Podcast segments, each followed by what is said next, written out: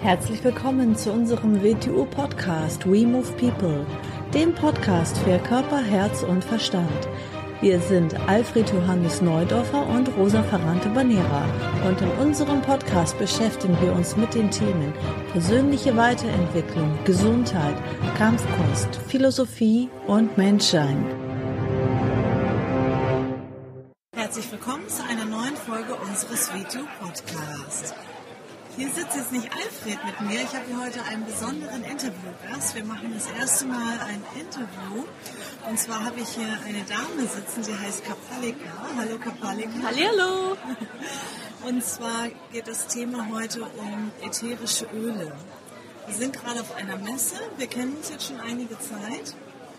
Und wir haben mal über dich äh, die ätherischen Öle kennengelernt. Und wir sind, Alfred und ich, seitdem so begeistert davon und haben uns auch mit dem Thema beschäftigt und haben dich jetzt gefragt und freuen uns, dass du bereit bist, dieses Interview zu machen.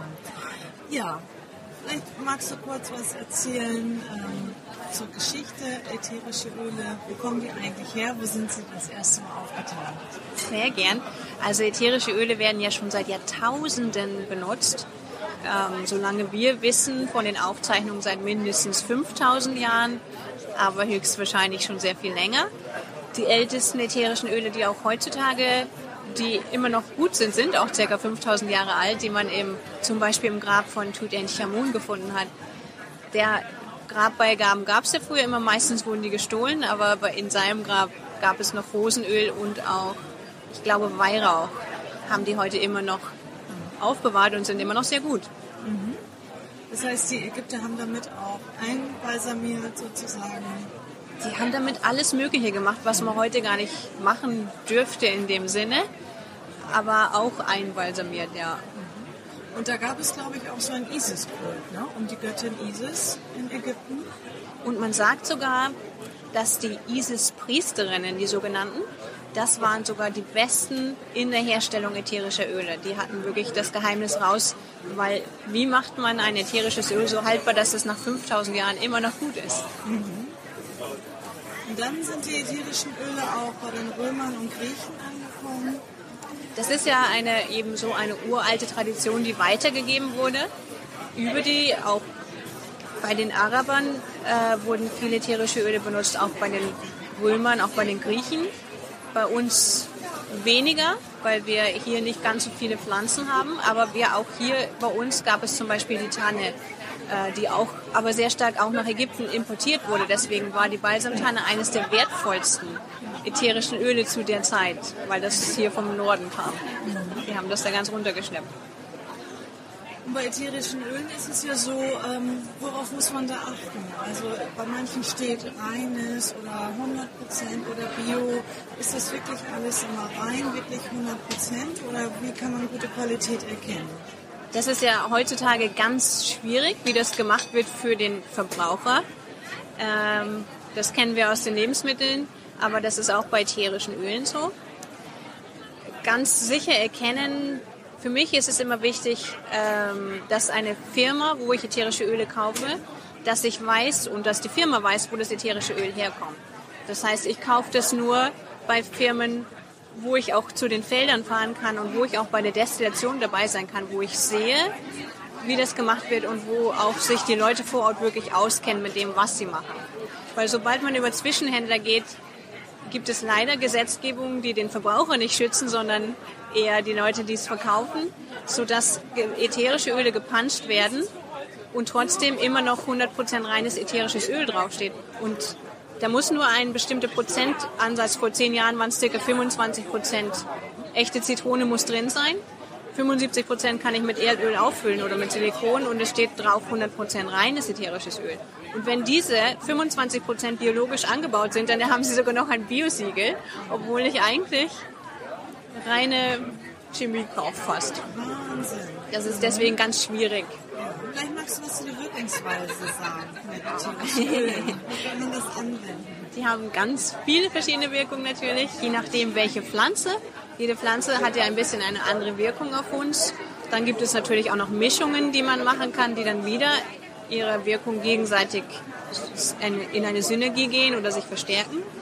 Ähm, Aber insgesamt kann man sagen, sie wirken eigentlich auf der physischen Ebene, also körperlich, sie wirken emotional und sie wirken auch auf der höheren, wenn man jetzt sagen will, spirituellen Ebene.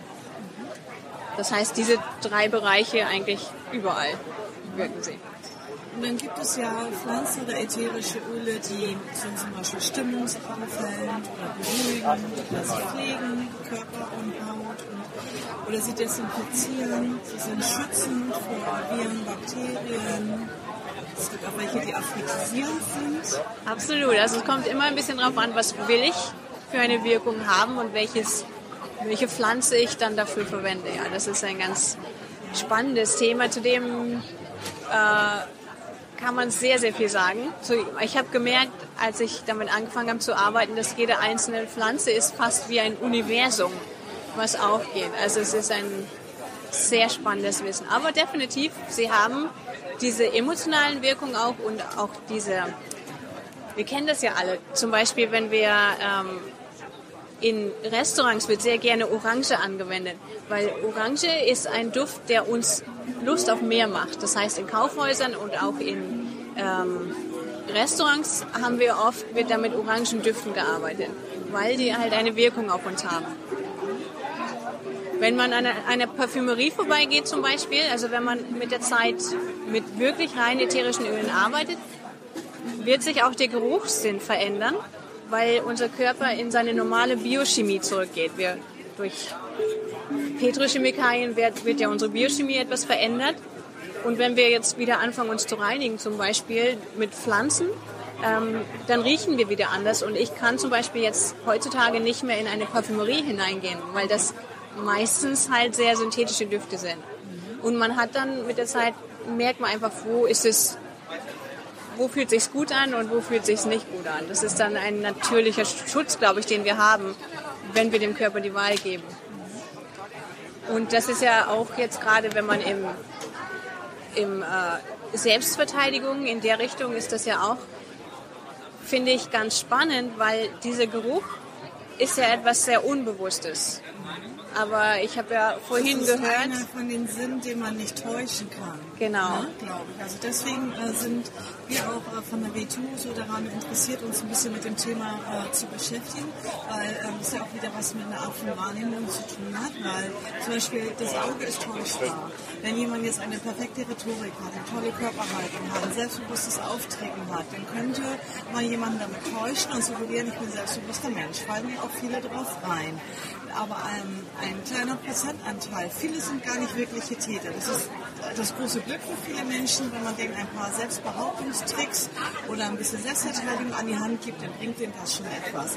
Aber wenn man es mal mit einem echten Täter zu tun hat, äh, ein echter Täter, den kann man damit nicht täuschen, mit so einem Bluff, mit so einem Fake.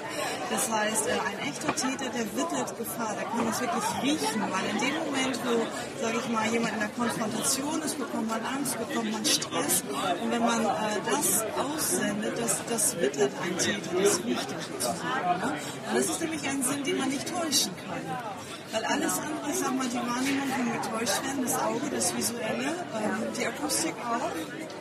Ähm, aber der Geruchssinn, wie arbeitet der? Also ich glaube, wenn etwas ähm, durch den Geruchssinn aufgenommen wird, dann ähm, unterläuft es auch Konditionierung, Ja. gewisse Schranken. Ja.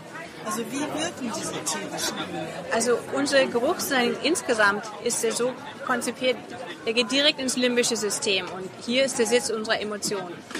Das heißt, das ist der einzige Sinn, alles andere, wenn wir was sehen, da können wir drüber nachdenken und beurteilen, wenn wir es hören, können wir es beurteilen, aber der Geruch ist so, dass er einfach ohne Urteil sofort umgesetzt wird, weil es wichtig ist für unser Überleben, dass wir Dinge riechen.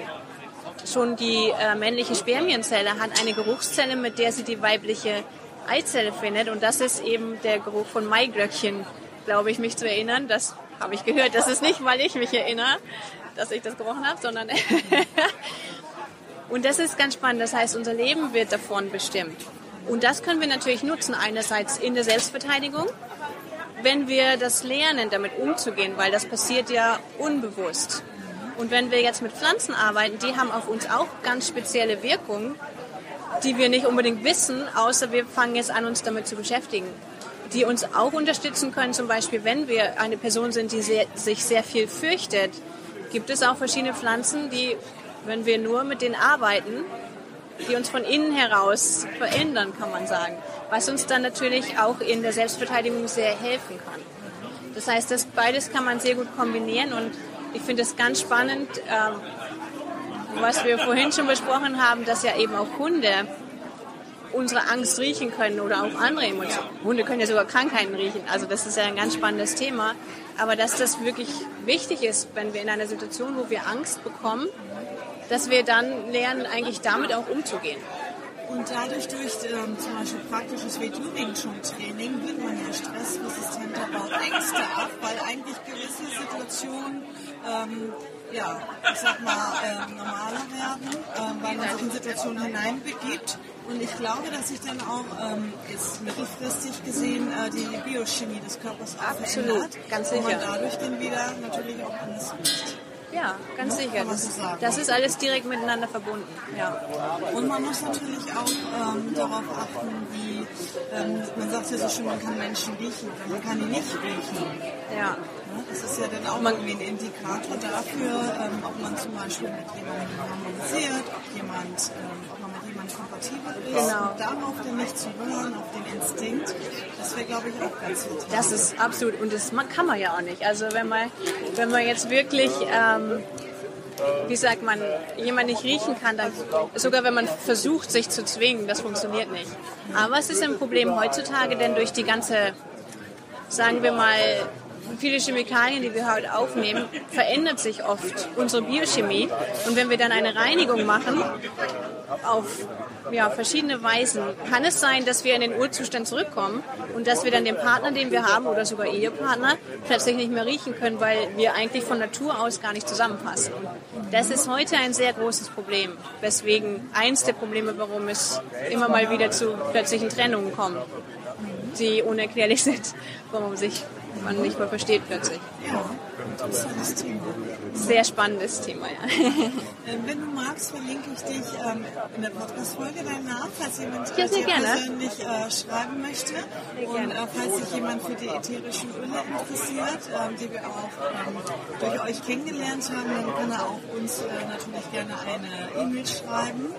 Na klar, gerne. Ne? Und dann Seid ähm, immer auf den Farmen auch eingeladen, zum selber ja, ausprobieren.